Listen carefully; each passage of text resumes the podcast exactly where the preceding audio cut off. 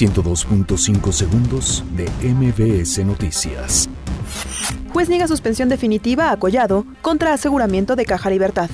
La Procuraduría General de Justicia de la Ciudad de México identifica a grupo delincuencial mexicano vinculado a doble homicidio en Plaza Arts Pedregal. El Fondo Monetario Internacional considera que huelgas laborales y escasez de combustible bajan el crecimiento económico de México. Andrés Manuel López Obrador reitera que no hay recesión en la economía del país. Desempleo bajó 0.1% anual en junio de 2019, informa el INEGI. La Secretaría de Relaciones Exteriores publica decreto que sustituye el Telecan por el TEMEC. Donald Trump pide a la Fed recortes en sus tasas de interés. Un niño pierde la vida tras ser arrojado a las vías del tren, en Alemania. Beatriz Briones se cuelga la medalla de oro en canotaje de velocidad femenil en Lima 2019.